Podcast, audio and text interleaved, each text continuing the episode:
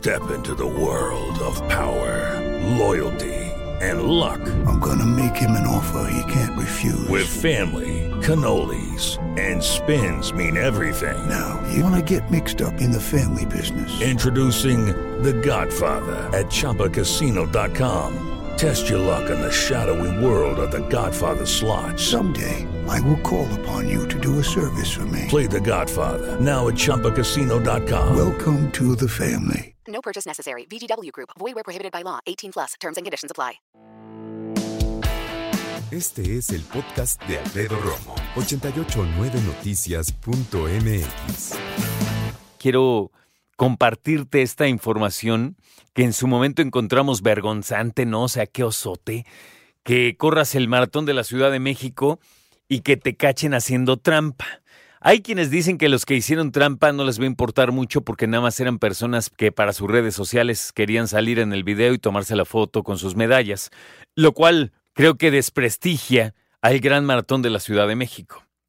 Hay otros que sí, sí lo hicieron para bajar el tiempo porque necesitaban ir a algunos maratones que, necesita, que necesitan personas calificadas con tiempo específico, como por ejemplo el maratón de Boston.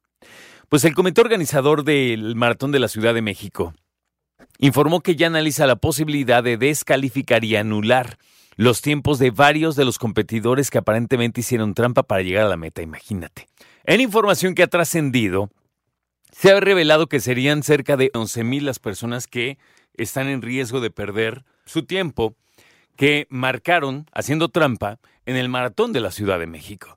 Entonces serían cerca de 11.000 los que podrían estar descalificados ante la sospecha, muy razonada por cierto, de haber utilizado algunas estrategias para llegar antes, como por ejemplo tomar transporte público, imagínate esa vergüenza, usar vehículos para cortar el recorrido, lo que les habría permitido cruzar la línea de meta, cruzar, recibir sus medallas sin haber terminado el maratón completito, que consta más o menos de 42 kilómetros y 195 metros. De confirmarse esta trampa, a estos corredores se les van a invalidar los tiempos registrados. ¡Qué vergüenza! Y además, eh, apenas este jueves pasado, mediante una tarjeta informativa, el Instituto del Deporte de la Capital, el Indeporte, dijo que se realizará la identificación de aquellos casos en donde los participantes de la edición número 40 del Maratón de la Ciudad de México, que por cierto fue este domingo 27 de agosto pasado,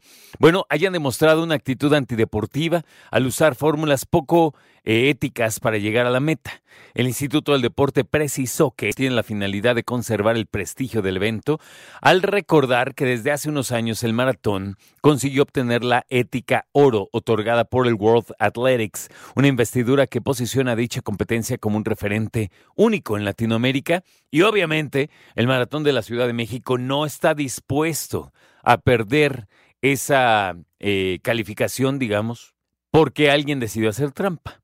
Se menciona, por cierto, que en este magno evento no solo se celebra una eh, justa deportiva, sino también se reafirman los valores trascendentales del deporte.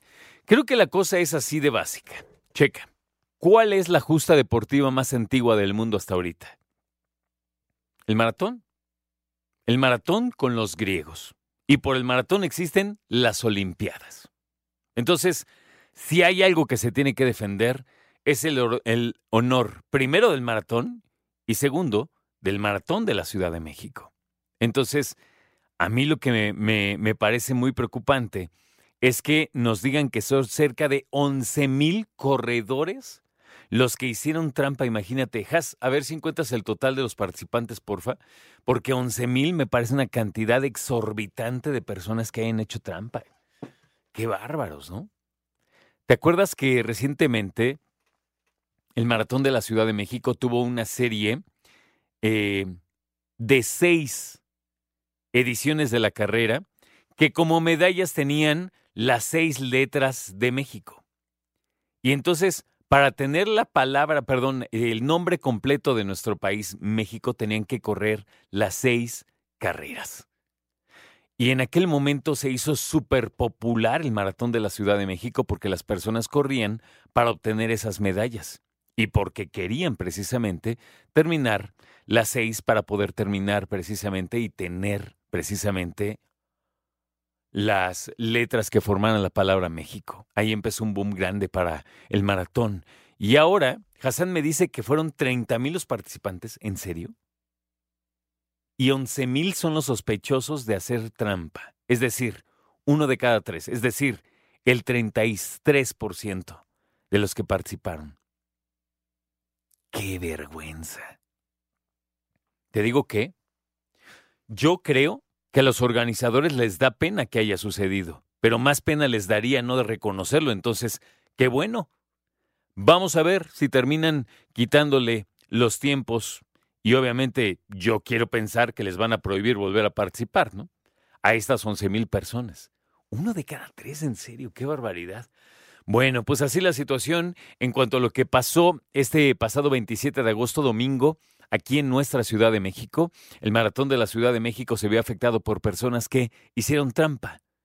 Imagínate ir en el transporte público y de repente ver que un corredor del maratón se sube al camión. ¿Qué es eso? O que un corredor del maratón con su número y todo te hace la parada y tú eres taxista. ¿A dónde lo llevo? A la meta, por favor. Váyase leve, no quiero, no quiero así como romper el récord mundial. Qué vergüenza. Escucha a Alfredo Romo donde quieras. Cuando quieras. El podcast de Alfredo Romo en 889noticias.mx.